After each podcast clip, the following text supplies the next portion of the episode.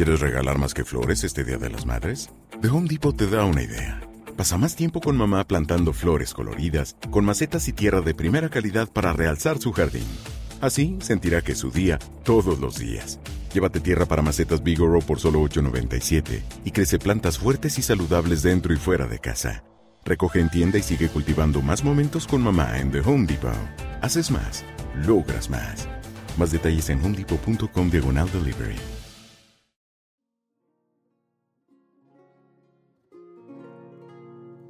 El obispo lo llamó a capítulo cerrado en su oficina y escuchó sin contemplaciones su confesión descarnada y completa.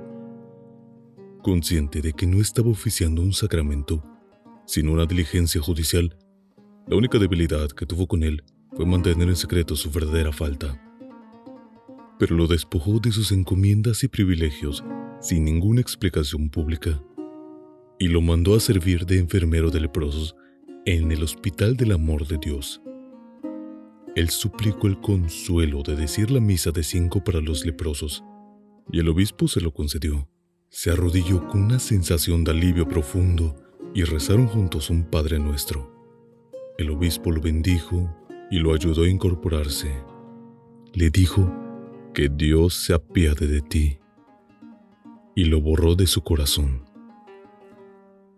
Aún después de que Cayetano había empezado a cumplir la condena, altos dignatarios de la diócesis intercedieron a su favor, pero el obispo fue inquebrantable. Descartó la teoría de que los exorcistas terminaban por ser poseídos por los mismos demonios que quieren conjurar. Su argumento final fue que de Laura no se había concretado enfrentarlos con la autoridad inapelable de Cristo, sino que incurrió en la impertinencia de discutir con ellos sobre asuntos de la fe. Fue eso, dijo el obispo, lo que comprometió su alma y lo puso al borde de la herejía. Sorprendió más, sin embargo, que el obispo hubiera sido tan severo con su hombre de confianza, por una culpa que merecía a duras penas una penitencia de velas verdes. Martina se había hecho cargo de Sierva María con una devoción ejemplar. También ella estaba atribulada por la negativa del indulto, pero la niña no lo advirtió hasta una tarde de bordado en la terraza, cuando alzó la vista y la vio bañada en lágrimas. Martina no le ocultó su desesperación. Dijo que prefería estar muerta a seguir muriéndose en ese encierro. Su única esperanza, dijo, eran los tratos de Sierva María con sus demonios. Quería saber quiénes eran, cómo eran, cómo negociar con ellos. La niña número 6 y Martina identificó a uno como un demonio africano que alguna vez había hostigado la casa de sus padres. Una nueva ilusión la animó. Quería hablar con él y precisó el mensaje que era a cambio de su alma. Sierva María se regordió en la picardía, diciéndole que no tenía habla. Uno lo mira a la cara y sabe lo que dice. Con toda seriedad, le prometió avisarle para que se viera con él en la siguiente visitación. Cayetano, por su parte, se había sometido con humildad a las condiciones infames del hospital. Los leprosos en estado de muerte legal dormían por los suelos en barracas de palma con pisos de tierra aplanada. Muchos se arrastraban como mejor podían. Los martes del día de curación general eran agotadores Cayetano se impuso el sacrificio purificador de lavar los cuerpos menos válidos en las artesas del establo. En esas estaba el primer martes de penitencia, con la dignidad sacerdotal reducida a un burdo camisón de enfermero, cuando apareció a Brenuncio en el alazán que le regaló el marqués. ¿Y cómo va ese ojo? preguntó. Cayetano no le dio pie para hablar de la desgracia o de condolerse de su estado. Le agradeció el colirio que, en efecto, le había borrado de la retina la imagen del eclipse. No tiene nada que agradecerme. Le di el mejor remedio que conocemos para el deslumbramiento solar. Gotas de agua de lluvia. Lo invitó a que lo visitara. Cayetano le explicó que no podía salir a la calle sin licencia a Brenuncio no le dio importancia. Si usted conoce las debilidades de estos reinos, sabrá que las leyes no se cumplen por más de tres días, le dijo. Puso la biblioteca a su disposición para que continuara con sus estudios mientras le hacían justicia. Cayetano lo oyó con interés, pero sin ninguna ilusión. Allí le dejo esa angustia, concluyó Brenuncio espoleando el caballo. Ninguno de ellos puede haber hecho un talento como el suyo para malbaratarlo traficando mulatos. El martes siguiente, le llevó de regalo el tomo de las cartas filosóficas en latín. Cayetano lo ojeó, lo olfateó por dentro, calculó su valor. Cuanto más lo apreciaba, menos entendía a Brenuncio. Quisiera saber por qué me complace tanto, le dijo. Porque los ateos no acertamos a vivir sin los clérigos. Los pacientes nos encomiendan sus cuerpos pero no sus almas y andamos como el diablo tratando de disputárselas a Dios. Esto no va con sus creencias. Ni yo mismo sé cuáles son. El Santo Oficio lo sabe. Al contrario de lo que pudiera pensarse, aquel dardo entusiasmó a Brenuncio. Venga a la casa y lo discutimos despacio. No duermo más de dos horas por noche y siempre a retazos. Así que cualquier momento será bueno. Espoleó su caballo y se fue. Cayetano aprendió pronto que un poder grande no se pierde a medias. Las mismas personas que antes lo cortejaban por su privanza le sacaban el cuerpo como un leproso. Sus amigos de las artes y las letras mundanas se hicieron de lado para no tropezar con el santo oficio. Pero él le daba lo mismo. No tenía más corazón que para Sierva María, y aún así no le bastaba. Estaba convencido de que no habría océanos, ni montañas, ni leyes de tierra o el cielo, ni el poder del infierno que pudiera apartarlos.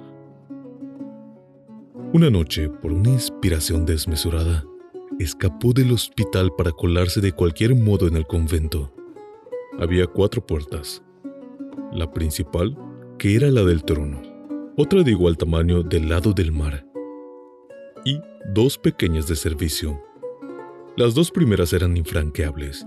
A Cayetano le fue fácil identificar desde la playa la ventana de Sierva María en el pabellón de la cárcel, por ser la única que ya no estaba condenada. Revisó el edificio palmo a palmo desde la calle buscando en vano una brecha mínima por donde escalarlo. Estaba a punto de rendirse cuando recordó el túnel por donde la población abastecía el convento durante el cesatio a divinis. Los túneles de cuarteles o de conventos eran muy de la época.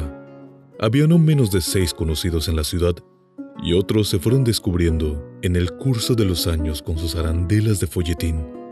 Un leproso que había sido sepulturero le reveló a Cayetano cuál era el que buscaba. Un albañal en desuso que comunicaba el convento con un solar vecino donde el siglo anterior estuvo el cementerio de las primeras clarisas. Salía justo debajo del pabellón de la cárcel, frente a un muro alto y áspero que parecía inaccesible. Sin embargo, Cayetano consiguió escalarlo al cabo de muchos intentos frustrados, como creía conseguirlo todo por el poder de la oración. El pabellón era un remanso en la madrugada. Seguro que la vigilante dormía afuera. Solo se cuidó de Martina Laborde, que roncaba con la puerta entreabierta. Hasta ese momento, lo había tenido en vilo la tensión de la aventura, pero cuando se vio frente a la celda, con el candado abierto en la argolla, corazón se le salió de quicio. Empujó la puerta con la punta de los dedos. Dejó de vivir mientras duró el chillido de los goznes y vio a Sierva María dormida a la luz de la veladora del Santísimo.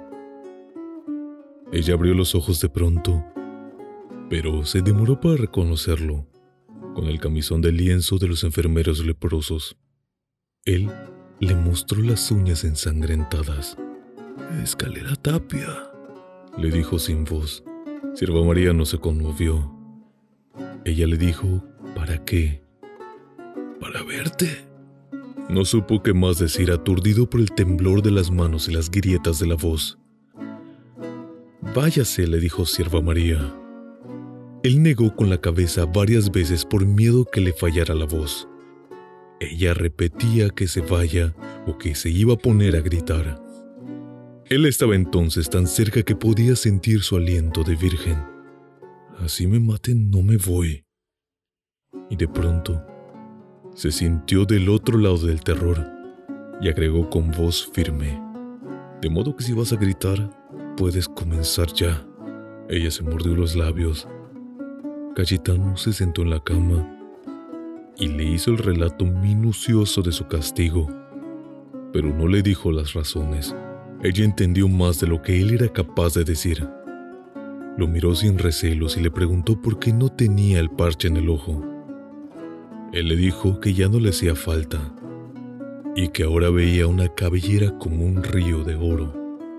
Se fue al cabo de dos horas, feliz, porque Sierva María aceptó que volviera, siempre que le llevara sus dulces favoritos de los portales. Llegó tan temprano la noche siguiente que aún había vida en el convento, y ella tenía el candil encendido para terminar el bordado de Martina. La tercera noche, llevó mechas y aceite para alimentar la luz.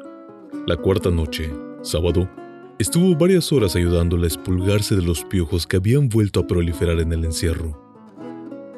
Cuando la cabellera quedó limpia, él sintió una vez más el sudor glacial de la tentación. Se acostó junto a Sierva María, con la respiración desacordada, y se encontró con sus ojos diáfanos a un palmo de los suyos. Ambos aturdieron. Él rezando de miedo, le sostuvo la mirada y se atrevió a hablar. ¿Cuántos años tiene? Cumplí 36 en marzo, dijo él. Ella lo escudriñó. Ya es un viejecito. Le dijo con un punto de burla. Se fijó en los surcos de su frente y agregó con toda la inclemencia de su edad. Un viejecito arrugado. Él lo tomó con buen ánimo. Sierva María le preguntó por qué tenía un mechón blanco. Es un lunar, dijo él. De afeite, dijo ella. De natura. También mi madre lo tuvo, dijo él. Hasta entonces, no había dejado de mirarla a los ojos, y ella no daba muestras de rendirse. Él suspiró hondo y recitó. Oh dulces prendas por mí mal halladas. Ella no entendió. Es un verso del abuelo de mi tatarabuela. Escribió tres égolas, dos elegías, cinco canciones y cuarenta sonetos. La mayoría por una portuguesa sin mayores gracias que nunca fue suya. Primero porque él era casado y después porque ella se casó con otro y murió antes que él. ¿También era fraile? Soldado algo se movió en el corazón de Sierva María, pues quiso oír el verso de nuevo, y esta vez siguió de largo, con voz intensa y bien articulada hasta el último de los cuarenta sonetos del Caballero del Amor y las Armas, don Garcilaso de la Vega, muerto en la flor de la edad por una pedrada de guerra. Cuando terminó, Cayetano tomó la mano de Sierva María y la puso sobre su corazón. Ella sintió dentro de él el fragor de su tormenta. Le dijo que siempre estaba así, y sin darle tiempo al pánico se liberó de la materia turbia que le impedía vivir. Le confesó que no tenía un instante sin pensar en ella, que cuando comía y bebía sentía el sabor de ella, que la vida era ella a toda hora y en todas partes como solo Dios tenía el derecho y el poder de serlo, y que el gozo supremo de su corazón sería morirse con ella. Siguió hablándole sin mirarla, con la misma fluidez y el calor con que recitaba. Hasta entonces tuvo la impresión de que Sierva María se había dormido, pero estaba despierta, fijos en él sus ojos de sierva azorada. Apenas se atrevió a preguntar, ¿y ahora? Ahora nada. Me basta con que lo sepas. No pudo seguir. Llorando en silencio, pasó su brazo por debajo de la cabeza de ella para que le sirviera de almohada. Ella se enroscó en su costado, permanecieron así, sin dormir, sin hablar, hasta que empezaron a cantar los gallos, y él tuvo que apurarse para llegar a tiempo a la misa de las cinco. Antes de que se fuera, Sierva María le regaló el precioso collar de Odúa. 18 pulgadas de cuentas de nácar y coral. El pánico había sido reemplazado por la zozobra del corazón. De Laura no tenía sosiego, hacía las cosas de cualquier modo, flotaba hasta la hora feliz en que huía del hospital para ver a Sierva María. Llegaba jadeando a la celda ensopado por las lluvias perpetuas y ella lo esperaba con tal ansiedad que la sola sonrisa de él le devolvía el aliento. Una noche fue ella quien tomó la iniciativa con los versos que aprendía de tanto oírlos. Cuando me paro a contemplar mi estado y a ver los pasos por donde me has traído, recitó y luego preguntó con picardía, ¿Cómo sigue? Yo acabaré y me entregaré sin arte a quien sabrá perderme y acabarme. Ella lo repitió con la misma ternura y continuaron así hasta el final del libro, saltando versos, pervirtiendo, trasversando los sonetos por conveniencia, jugando con ellos a su antojo con un dominio de dueños. Se durmieron de cansancio. La guardiana entró con el desayuno de las cinco en medio de la algazara de los gallos y ambos despertaron asustados. Se les paró la vida. La vigilante puso el desayuno en la mesa, hizo una inspección de rutina con el farol y salió sin ver a Cayetano de la cama. Lucifer es un bicho. También a mí me ha vuelto invisible. Sierva María tuvo que refinar su astucia para que la vigilante no volviera a entrar en la celda aquel día. Tarde en la noche, después de una jornada entera de retosos, se sentían amados desde siempre. Cayetano, entre broma y de veras, se atrevió a salfarle a Sierva María el cordón del corpiño. Ella se protegió el pecho con las dos manos y hubo un destello de furia en sus ojos y una ráfaga de rubor que le encendió la frente. Cayetano le agarró las manos con el pulgar y el índice, como si estuviera fuego vivo y se las apartó del pecho. Ella trató de resistir y él opuso una fuerza tierna pero resuelta. Repite conmigo. En fin a vuestras manos he venido. Yo sé que he de morir. Mientras le abría el corpiño con sus dedos helados. Ella repitió casi sin voz temblando de miedo. Para que solo en mí fuese probado cuánto corta una espada en un rendido entonces la besó en los labios por primera vez. El cuerpo de Sierva María se estremeció con un quejido. Soltó una tenue brisa de mar y se abandonó a su suerte. Él se paseó por su piel con la yema de los dedos sin tocarla apenas y vivió por primera vez el prodigio de sentirse en otro cuerpo. Con una voz interior le hizo ver qué lejos había estado el diablo en sus insomnios de latín y griego en los éxtasis de la fe, en los yermos de la pureza mientras ella convivía con todas las potencias del amor libre en la barraca de los esclavos. Se dejó guiar por ella, tanteando en las tinieblas, pero se arrepintió en el último instante y se desbarrancó en un cataclismo moral. Permaneció boca arriba con los ojos cerrados Sierva María se asustó de su silencio y su quietud de muerte y lo tocó con un dedo. Ella le preguntó qué le pasaba. Él le dijo que estaba rezando. En los días siguientes solo tuvieron instantes de sosiego mientras estaban juntos. No se saciaron de hablar de los dolores del amor.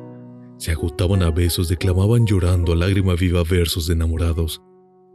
Se cantaban al oído se revolcaban en senegales de deseo hasta el límite de sus fuerzas, exhaustos pero vírgenes, pues él había decidido mantener su voto hasta recibir el sacramento, y ella lo compartió. En las pausas de la pasión intercambiaron pruebas excesivas. Él le dijo que sería capaz de cualquier cosa por ella. Sierva María le pidió con una crueldad infantil que se comiera por ella una cucaracha Él la atrapó antes de que ella pudiera impedirlo y se la comió viva. En otros desafíos besánicos, él le preguntó si se cortaría la trenza por él. Ella dijo que sí, pero la advirtió en broma o en serio que en ese caso tendría que casarse con ella para cumplir la condición de la manda. Él llevó a la celda un cuchillo de cocina y le dijo, veamos si es cierto. Ella se volvió de espaldas para que él pudiera cortar de raíz. Atrévase, lo retó. No se atrevió. Días después, ella le preguntó si se dejaría degollar como un chivo. Él le dijo que sí con firmeza. Ella sacó el cuchillo y dispuso a probarlo. Él saltó de terror con escalofrío final. Tú no, tú no.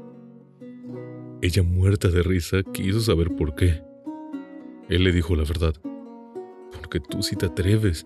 En los remansos de la pasión empezaron a disfrutar también los terios del amor cotidiano. Ella mantenía la celda limpia y en orden para cuando él llegaba con la naturalidad del marido que volvía a la casa. Cayetano le enseñaba a leer y a escribir, y le iniciaba en el culto de la poesía y la devoción del Espíritu Santo, a la espera del día feliz en que fueran libres y casados. Al amanecer del 27 de abril, Sierva María empezaba a dormirse después de que Cayetano abandonó la celda, cuando entraron a buscarla sin anuncio para iniciar los exorcismos el ritual de un condenado a muerte. La llevaron a rastras al lavadero, la lavaron a baldazos y la despojaron a tirones de sus collares y le pusieron el camisón brutal de los herejes. Una monja de jardinería le cortó la cabellera hasta la altura de la nuca con cuatro mordiscos de unas cizallas de podar y la arrojó a la hoguera encendida en el patio. La monja peluquera acabó de tundirle los cabos del tamaño de media pulgada como lo usaban las clarisas debajo del velo, y fue echándolos al fuego a medida de que los cortaba. Sierva María vio la. Sierva María vio la deflageración dorada y oyó la crepitación de la leña virgen y sintió el tufo del acre de cuerno quemado sin que se le moviera un músculo de su rostro de piedra. Por último, le pusieron una camisa de fuerza, la taparon con un trapo fúnebre y dos esclavos la llevaron a la capilla de una parihuela de soldados. El obispo había convocado al cabildo eclesiástico, compuesto por prebendados, esclarecidos, y estos habían escogido a cuatro de los suyos para que lo asistieran en el procedimiento de Sierva María. En un último acto de afirmación el obispo se sobrepuso las miserias de la salud dispuso que la ceremonia no fuera en la catedral, como en otras ocasiones memorables, sino en la capilla del convento de Santa Clara, y asumió en persona la ejecución del exorcismo. Las clarisas encabezadas por la abadesa estuvieron en el coro desde antes de los maitines, y allí los cantaron con acompañamiento. Conmovidas por la solemnidad del día que despuntaba, enseguida entraron los prelados del cabido eclesiástico los prebostes de tres órdenes y los principales del Santo Oficio. Aparte de estos últimos no había ningún civil. El obispo entró de último en atuendo de gran ceremonia, llevado en andas por cuatro esclavos y con un aura de aflicción inconsolable. Se sentó frente al altar mayor, junto al catafalco de mármol de los funerales grandiosos, en una poltrona giratoria que le facilitaba el manejo del cuerpo. A las seis en punto, los dos esclavos llevaron a Sierva María en la parihuela, con la camisa de fuerza y todavía tapada con el paño morado. El calor se hizo insoportable durante la misa cantada. Los dos esclavos medio desnudos que habían llevado la parihuela de Sierva María permanecieron en guardia junto a ella.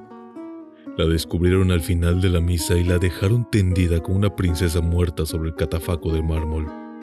Los esclavos del obispo lo pusieron junto a ella entre la poltrona y los dejaron solos en un amplio espacio frente al altar mayor. Lo que siguió fue una tensión invivible y un silencio abrupto que parecían el preludio de algún prodigio celestial. Un acólito puso al alcance del obispo el acetre de agua bendita. Él agarró el hisopo como un mazo de guerra, se inclinó sobre Sierva María y la asperjó a lo largo del cuerpo murmurando una oración. De pronto profirió el conjuro que estremeció los fundamentos de la capilla. Quien quiera que seas, gritó, por orden de Cristo, Dios y Señor de todo lo visible y lo invisible, de todo lo que es y de lo que fue, y ha de ser, abandona ese cuerpo redimido por el bautismo y vuelve a las tinieblas. Sierva María, fuera de sí por terror, gritó también. El obispo aumentó la voz para callarla, pero ella gritó más. El obispo aspiró a fondo y volvió a abrir la boca para continuar el conjuro. Pero el aire se le murió dentro del pecho y no pudo expulsarlo. Se derrumbó de bruces boqueando como un pescado en tierra. Y la ceremonia terminó con un estrépito colosal. Cayetano encontró aquella noche a Sierva María titiritando de fiebre dentro de la camisa de fuerza. Lo que más lo indignó fue el escarnio del cráneo pelado. ¿Cómo es posible que permitas este crimen, Dios mío? Tan pronto como quedó libre, Sierva María le saltó el cuello y permanecieron abrazados sin hablar mientras ella lloraba. Él la dejó desahogarse, luego le levantó la cara y le dijo, no más lágrimas, bastan por las que vos tengo lloradas. Sierva María le contó la terrible experiencia de la capilla. Le habló del estruendo de los coros que parecían de guerra de los gritos alucinados del obispo, de su aliento abrasador, de sus hermosos ojos verdes enardecidos por la conmoción. Ella dijo que era como el diablo. Cayetano trató de calmarla.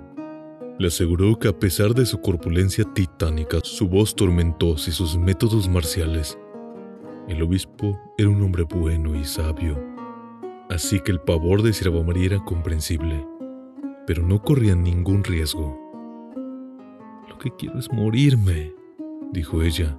Te sientes furiosa y derrotada, como me siento yo por no poder ayudarte.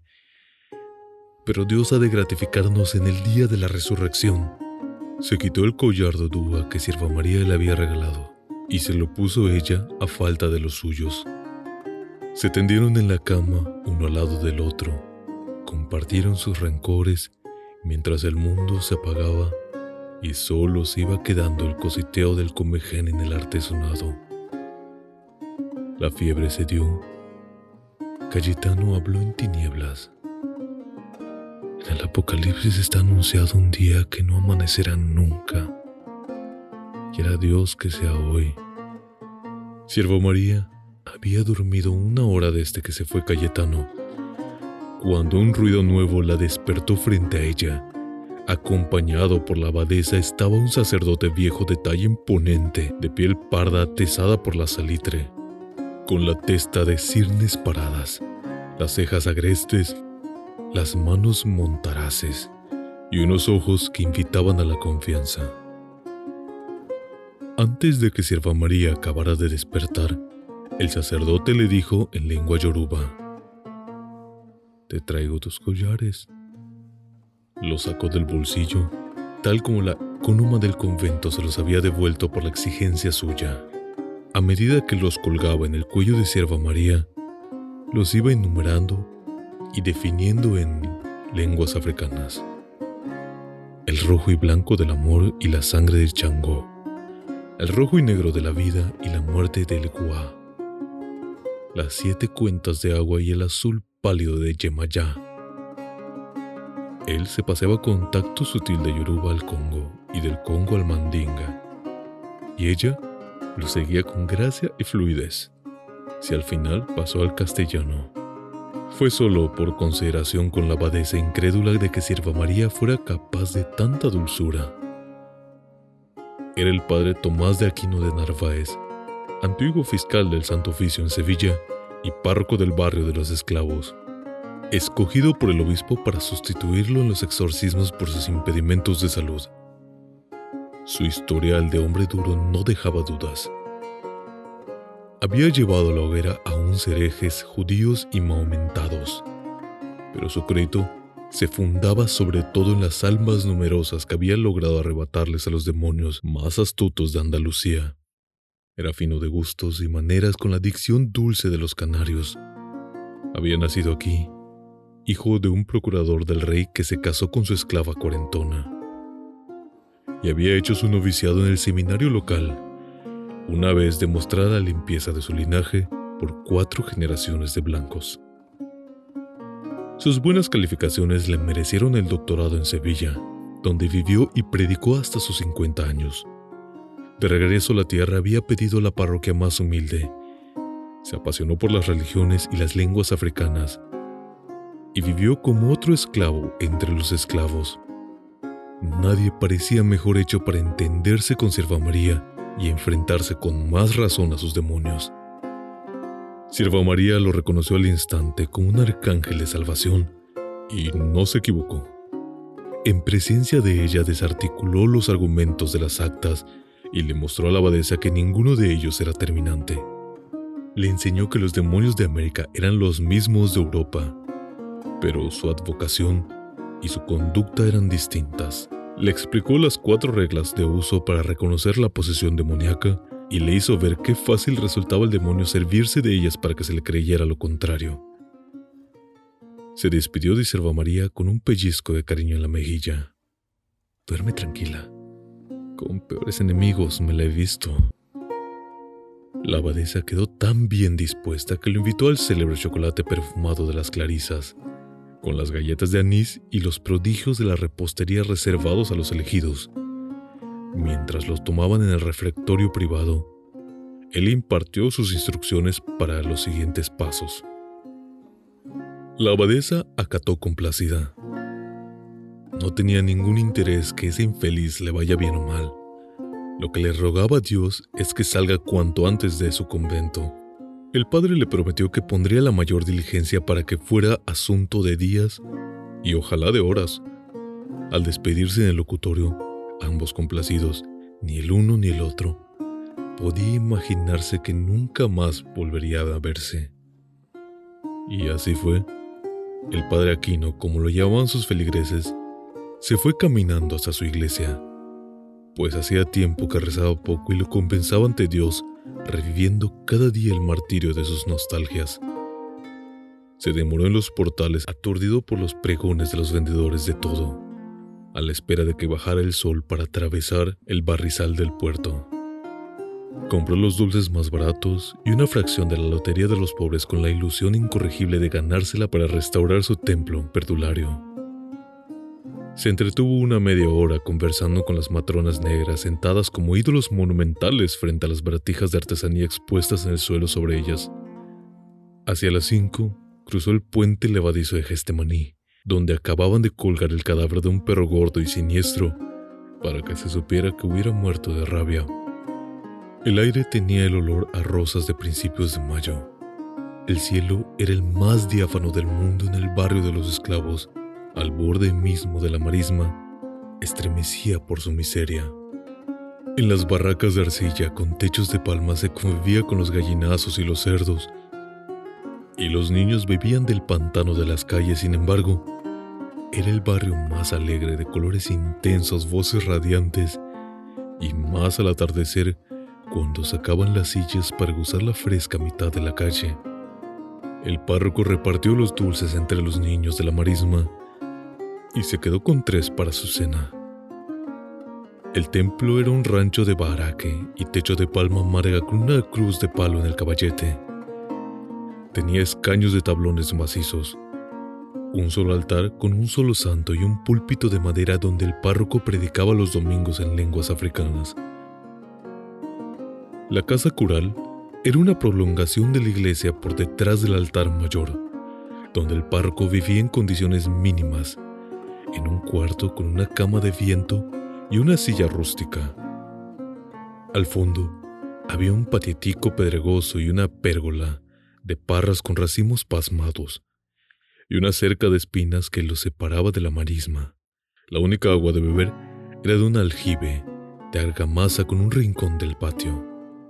Un sacristán viejo y una niña huérfana de 14 años, ambos mandigas conversos, eran los ayudantes de la iglesia y en la casa, pero no hacían falta después del rosario. Antes de cerrar la puerta, el párroco se comió los tres últimos dulces con un vaso de agua se despidió de los vecinos sentados en la calle con su fórmula de rutina en castellano. Buenas y santas noches os depare Dios a todos. A las 4 de la mañana el sacristán que vivía a una cuadra de la iglesia dio los primeros toques para la misa única. Antes de las 5, en vista de que el padre se demoraba, fue a buscarlo en su cuarto. No estaba, tampoco lo encontró en su patio. Siguió buscándolo en los alrededores, porque a veces se iba a conversar desde muy temprano a los patios vecinos. No lo encontró. A los pocos feligreses que acudieron les anunció que no había misa porque no encontraban al párroco. A las ocho, ya con el sol caliente, la niña del servicio fue a sacar agua del aljibe y allí estaba el padre Aquino, flotando boca arriba, con las calzas que se había puesto para ir a dormir.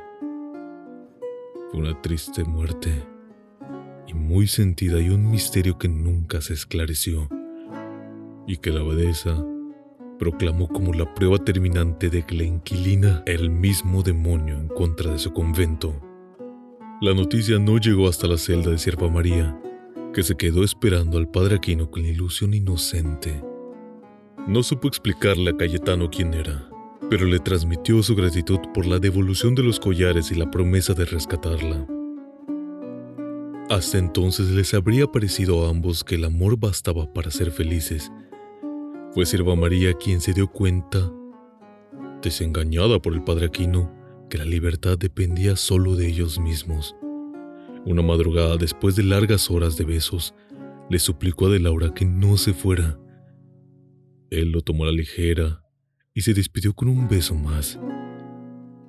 Saltó de la cama y se abrió de brazos en la puerta. O no se va, o me voy yo también, le había dicho a Cayetano en alguna ocasión que le hubiera gustado refugiarse con él en San Basilio de Palenque, un pueblo de esclavos fugitivos a doce leguas de aquí, donde sería recibida sin duda como una reina. A Cayetano le pareció una idea providencial, pero no la vinculó con la fuga. Confiaba más bien en los formalismos legales, en que el marqués recobrara a su hija con la comprobación indiscutible de que no estaba poseída en obtener el perdón y la licencia de su obispo para integrarse a una comunidad civil donde las bodas de clérigos o monjas fueran tan frecuentes que no escandalizaran a nadie. De modo que cuando Sierva María lo puso en la encrucijada de quedarse o llevársela, de Laura trató de distraerla una vez más. Ella se le colgó del cuello y lo amenazó con gritar. Estaba amaneciendo Asustado, De Laura logró liberarse con un empellón y escapó en el momento en el que empezaban los maitines. La reacción de Sierva María fue precoz. Por cualquier contrariedad banal, le arañó la cara a la guardiana. Se encerró con tranca y amenazó con prenderle fuego a la celda e incendiarse en ella si no la dejaban irse. La guardiana fuera de sí por la cara ensangrentada le gritó: Atrévete, bestia de Belcebú. Como única réplica, Sierva María le prendió fuego al colchón con la lámpara del Santísimo. La intervención de Martina con sus modos sedantes impidió la tragedia. De todos modos, la guardiana pidió en el informe de aquel día que la niña fuera trasladada a una celda mejor, protegida en el pabellón de la clausura. La ansiedad de Sierva María apresuró la de Cayetano por encontrar un recurso inmediato distinto de la fuga. Trató de ver en dos ocasiones al marqués y en ambas fue impedido por los mastines que encontró sueltos de su cuenta en la casa sin dueño. La verdad era que el marqués no volvería a estar allí. Vencido por sus miedos interminables, había tratado de refugiarse al amparo de Dulce Olivia. Ella no le dio las puertas, la había llamado por todos los medios desde que le empezaron las soledades, y solo había recibido respuestas de burlas en pajaritas de papel. De pronto apareció sin ser llamada y sin anunciarse. Había barrido y compuesto la cocina, inservible por falta de uso, y la marmita borboritada a fuego alegre en la hornilla. Estaba vestida de domingo con volantes de argaza y acicalada con afeites y bálsamos de moda. Lo único que tenía de loca era un sombrero de grandes alas con peces y pájaros de trapo. El marqués le agradeció que haya venido Le dijo que se sentía muy solo y que lamentablemente había perdido a Sierva. Ella le contestó que era su culpa sin darle importancia, que hizo todo para que se perdiera. La cena era un ajiaco de al modo criollo, con tres carnes y lo más escogido de la huerta. Dulce Olivia lo sirvió con unas maneras de señora de casa que le iban muy bien a su atuendo. Los perros bravos la seguían ascestantes, se le enredaban entre las piernas y ella los entretenía con susurros de novia. Se sentó a la mesa frente al marqués, como podían haber estado como cuando eran jóvenes y no le temían al amor. Comieron en silencio, sin mirarse, sudando a raudales, tomando la sopa con un desinterés de matrimonio viejo. Después del primer plato, Dulce Olivia hizo una tregua para suspirar y tomó conciencia de sus años. Le dijo, así hubiéramos sido. El marqués se contagió de su crudeza. La vio gorda y envejecida con dos dientes menos y los ojos marchitos. Así hubieran sido quizás si él hubiera tenido el coraje de contrariar a su padre. Tal pareces en tu sano juicio, le dijo. Siempre lo he estado. Fuiste tú el que no me vio nunca como era, respondió ella. Yo te distinguí entre la montera cuando todas eran jóvenes y bellas y era difícil distinguir a la mejor, dijo él. Me distinguí yo misma para ti. Tú no siempre fuiste como ahora un pobre diablo. Me insultas en mi propia casa, dijo él. La inminencia del altercado entusiasmó a Dulce Olivia. Es tan mía como tuya, como es mía la niña aunque la haya parido una perra. Y sin dar tiempo la réplica concluyó. Y lo peor son las malas manos en las que la has dejado. En las manos de Dios, dijo él. En las del hijo del obispo que la tiene emputecida y empreñada. Si te muerdes la lengua te envenenas, dijo el marqués escandalizado. Sagunta aumenta, pero no miente, dijo Dulce Olivia. Y no intentes humillarme, ya que solo te quedo yo para empolvarte la cara cuando te mueras. Era el final de siempre. Sus lágrimas empezaron a caer en el plátano como goterones de sopa. Los perros se habían dormido pero los despertó la tensión del pleito y alzaron las cabezas alertas y gruñeron con la garganta. El marqués sintió que le faltaba el aire. Ya ves, así es como hubiéramos ido. Esto lo dijo furioso. Ella se levantó sin terminar, quitó la mesa, lavó los platos, las cazuelas, con una rabia sórdida y a medida que los lavaba, iba rompiéndolos en el fregadero. Él la dejó llorar hasta que se vació los escombros de la vajilla como una avalancha de granizo en el cajón de la basura. Se fue sin despedirse. El marqués no supo nunca ni lo supo nadie en qué momento Dulce Olivia había dejado de ser ella y solo seguía siendo una aparición en las noches de la casa. El infundio de que Cayetano de Laura era el hijo del obispo había sustituido al más antiguo que eran los amantes de Salamanca. La versión de Dulce Olivia, confirmada y pervertida por Sagunta, decía en efecto que Sierva María estaba secuestrada en el convento para saciar los apetitos satánicos de Cayetano de Laura y que había concebido un hijo de dos cabezas. Sus saturnales, decía Sagunta, habían contaminado la comunidad entera. El marqués no se repuso jamás. Tantaleando en el tremedal de la memoria, buscó un refugio contra el terror y, Solo se encontró el recuerdo de Bernarda enaltecido por la soledad. Trató de conjurarlo con las cosas que más odiaba de ella, sus vientos fétidos, sus repostas ríspidas, sus juanetes de gallo, y cuanto más quería embellecerla, más se le idealizaban sus recuerdos.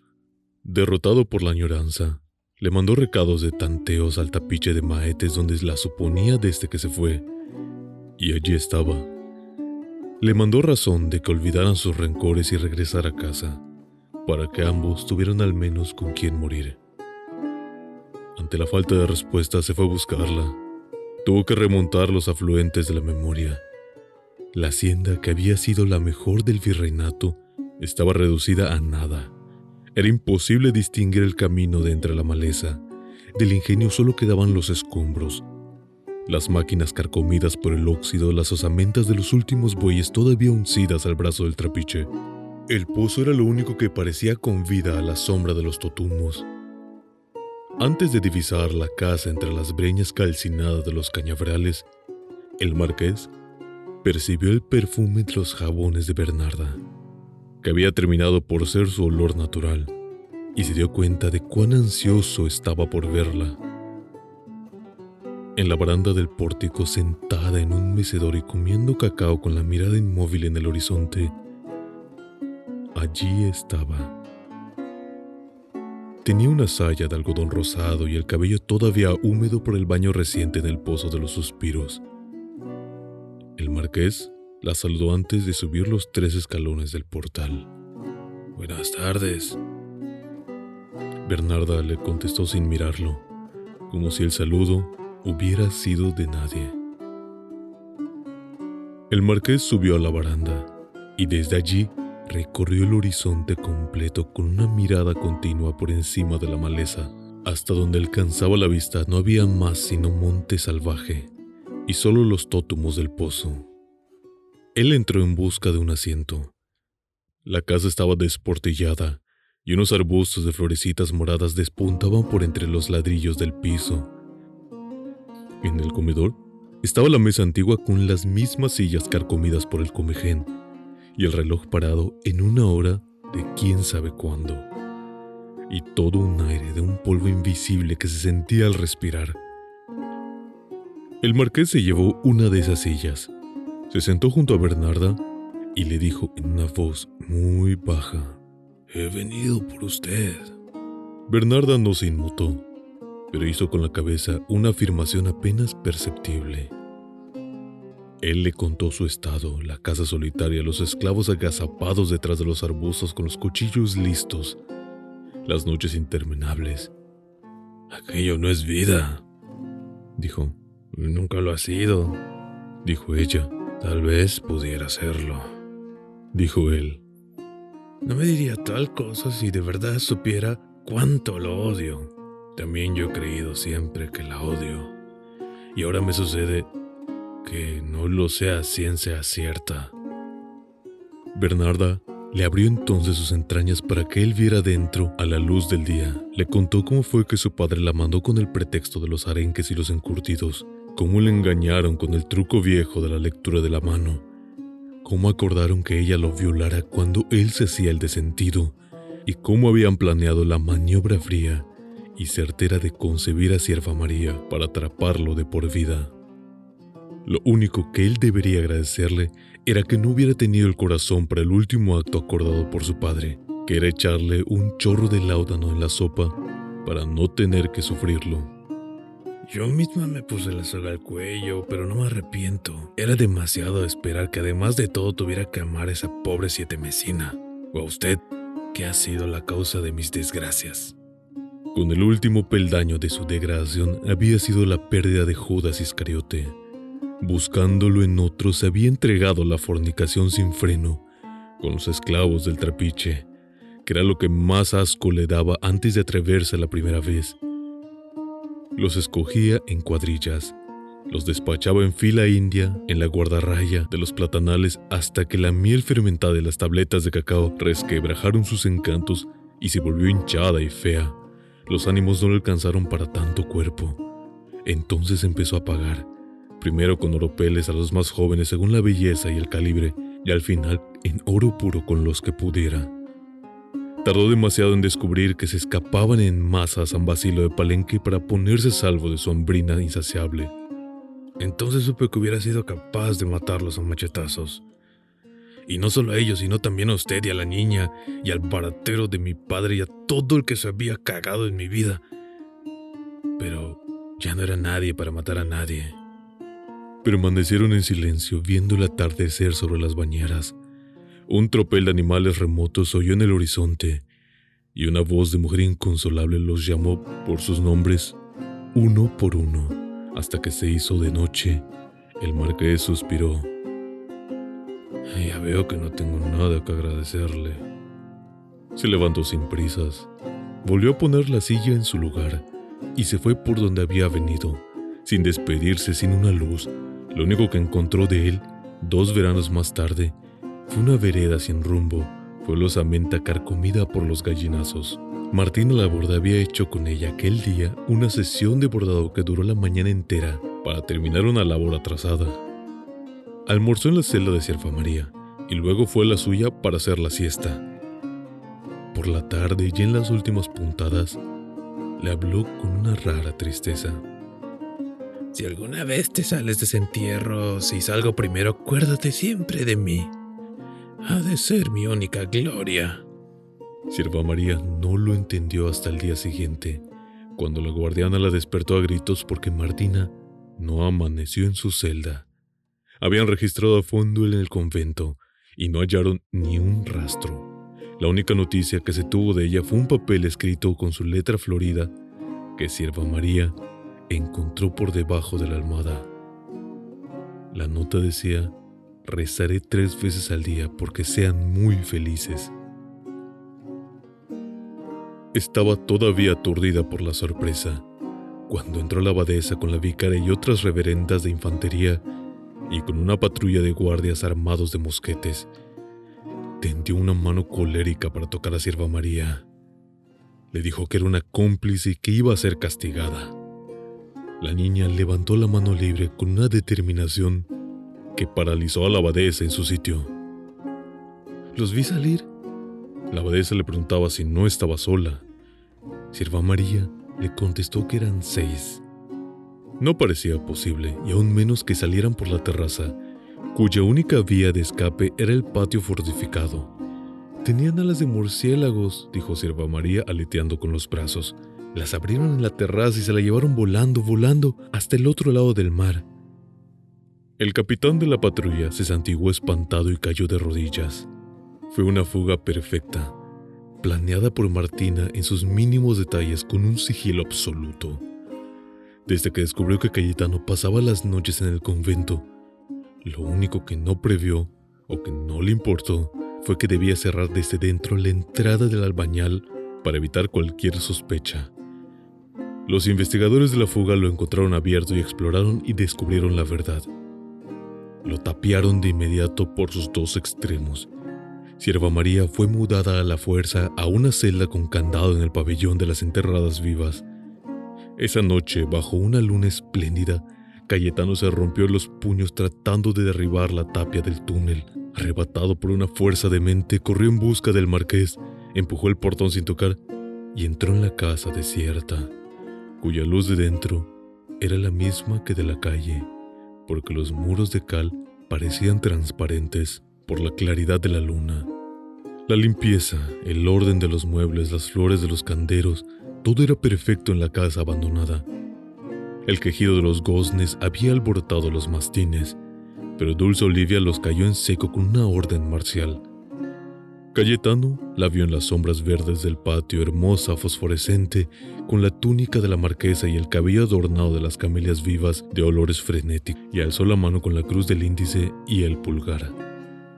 Ella le preguntó que quién era en nombre de Dios. Él preguntó que en nombre de Dios quién era.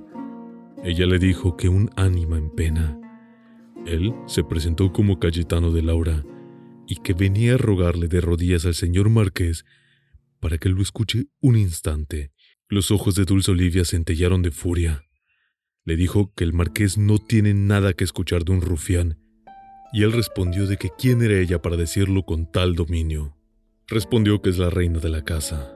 De la hora, desesperado, por el amor de Dios, avísele al marqués que vengo a hablarle de su hija. Me muero de amor por ella. Ella lo amenazó. Le dijo que una palabra más y soltaba a los perros. Indignada, y le señaló la puerta. Era tanta la fuerza de su autoridad que Cayetano salió de la casa caminando hacia atrás para no perderla de vista. El martes, cuando Abrenuncio entró en su cubículo del hospital, Encontró a De Laura destruido por las vigilias mortales. Le contó todo, desde los motivos reales de su castigo hasta las noches de amor en la celda. Abrenuncio se quedó perplejo. Le dijo que se hubiera imaginado cualquier cosa de él menos extremos de demencia. Cayetano, sorprendido, le preguntó si nunca había pasado por eso. Él le dijo que nunca que el sexo es un talento y que él no lo tenía. Trató de disuadirlo. Le dijo que el amor era un sentimiento contra natura, que condenaba a dos desconocidos a una dependencia mezquina e insalubre, tanto más efímera cuanto más intensa. Pero Cayetano no lo oyó. Su obsesión era huir lo más lejos posible de la opresión del mundo cristiano. Solo el marqués, solo el marqués puede ayudarlos con la ley. He querido suplicárselo de rodillas, pero no lo encontré en casa. Abrenuncio le dijo que no lo encontrará nunca. Las voces que le llegaron al marqués fue que usted intentó abusar de la niña y ahora veo desde qué punto de vista de un cristiano no le falta razón. Le preguntó si no temía condenarse. Cayetano dijo que cree que ya lo estaba, pero no por el Espíritu Santo. Siempre creyó que él tomó más en cuenta el amor que Abrenuncio no pudo ocultar la admiración que le causaba aquel hombre recién liberado de las servidumbres de la razón. Pero, y menos cuando estaba de por medio el santo oficio. Ustedes tienen una religión de la muerte que les infunde el valor y la dicha para enfrentarla. Yo no. Creo que lo único esencial es estar vivo. Cayetano corrió al convento, entró a pleno día por la puerta del servicio y atravesó el jardín sin precaución alguna, convencido de ser invisible por el poder de la oración. Subió al segundo piso, atravesó un corredor solitario de techos muy bajos que comunicaba los dos cuerpos del convento y entró en el mundo silente y enardecido de las enterradas vivas. Sin saberlo, había pasado frente a la nueva celda donde Sierva María lloraba por él. Estaba a punto de alcanzar el pabellón de la cárcel cuando lo frenó un grito a sus espaldas. Se volvió y vio una monja con la cara cubierta por el velo, un crucifijo contra él Dio un paso adelante, pero la monja le interpuso a Cristo. Giró varias veces sobre sí mismo y se dio cuenta de que estaba en el centro de un círculo de monjas fantásticas de caras veladas que lo acosaban a gritos con sus crucifijos. Cayetano llegó al final de sus fuerzas. Fue puesto a la disposición del Santo Oficio y condenado en el juicio de plaza pública, que arrojó sobre él sospechas de herejía y provocó disturbios populares y controversias en el seno de la iglesia por una gracia especial, cumplió condena como enfermero en el Hospital del Amor de Dios, donde vivió muchos años en contubernio con sus enfermos, comiendo y durmiendo con ellos por los suelos y lavándose en sus artesas aún con aguas usadas, pero no consiguió su anhelo confesado de contraer la lepra. Sirva María lo había esperado en vano. A los tres días, dejó de comer en una explosión de rebeldía que agravó los indicios de la posesión. Trastornado por la caída de Cayetano, por la muerte indescifrable del padre Aquino, por la resonancia pública de una aventura que escapó a su sabiduría y a su poder, el obispo reasumió los exorcismos con una estrategia inconcebible en su estado ya de edad. Sierva María esta vez, con el cráneo rapado, a navaja y las camisas de fuerza, lo enfrentó con una ferocidad satánica hablando en lenguas o con aullidos de pájaros infernales. El segundo día se sintió en un bramido inmenso de ganados embravecidos. La tierra tembló, y ya no fue posible pensar que Sierva María no estuviera a merced de todos los demonios del Averno.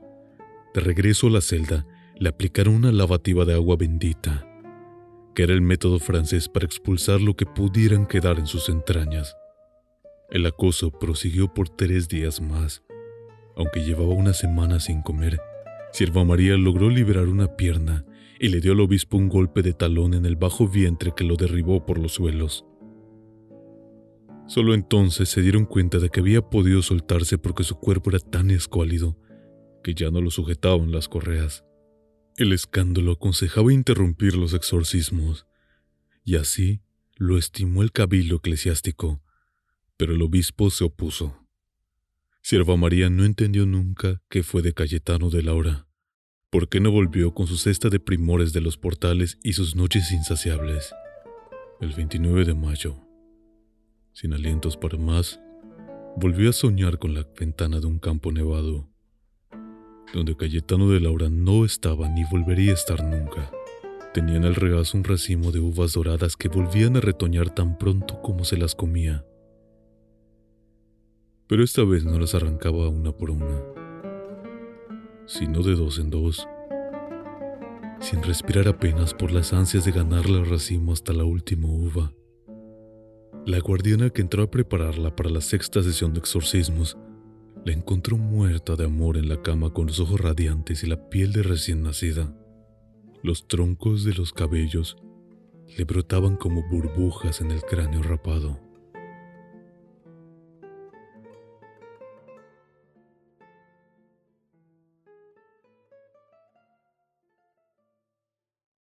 ¿Quieres regalar más que flores este Día de las Madres?